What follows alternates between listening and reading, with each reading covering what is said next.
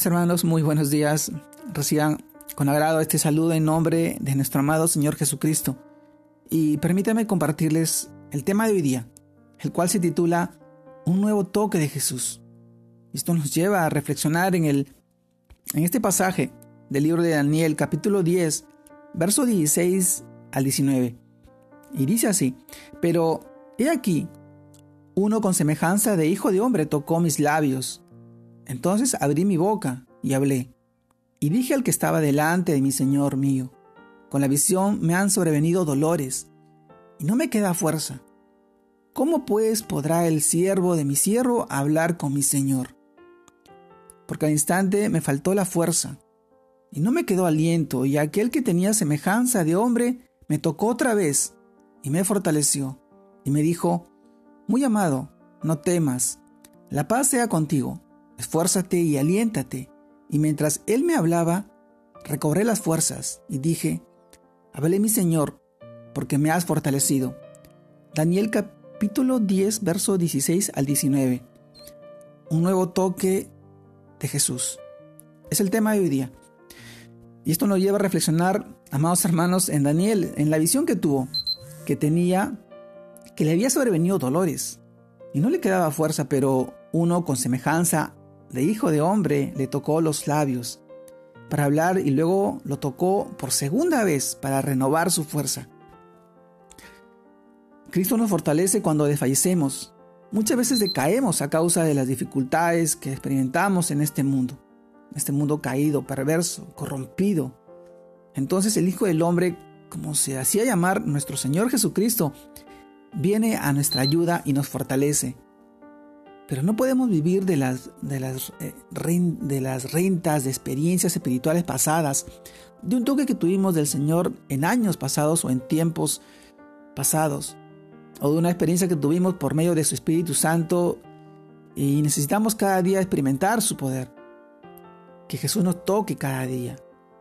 Sí, amados hermanos, que cada día toque nuestros labios para hablar su palabra con denuedo y no callar que cuando comience un nuevo día, luego de orar, nuestra fuerza sea renovada para no decaer ante las injusticias y dolores y adversidades o aflicciones de este mundo, de estos tiempos, de este tiempo caído, este mundo caído. Y para que tengamos paz, aún en medio del problema.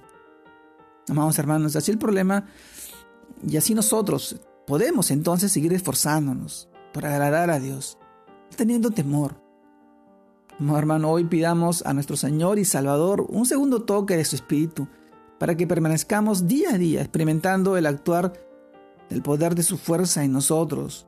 Como lo dice también el pasaje de Efesios capítulo 6, verso 10.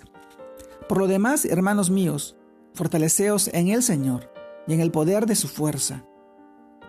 Amado hermano, hoy en este tiempo tan difícil que estamos pasando, tal vez tú, tal vez alguno de, de los que están escuchando este audio estén pasando por un tiempo difícil y complicado a raíz de esta enfermedad o tal vez eh, por la falta económica o de repente la pérdida de un familiar. Y necesitamos ser fortalecidos.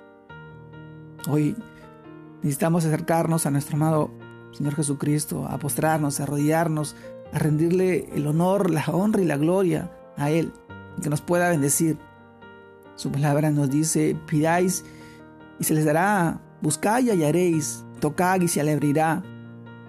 Él está esperando que nosotros nos acerquemos a Él, humillados, arrepentidos tal vez por un pecado, y que le pidamos, que siempre le pidamos, porque Él es bueno y Él siempre va a orar en nuestra vida.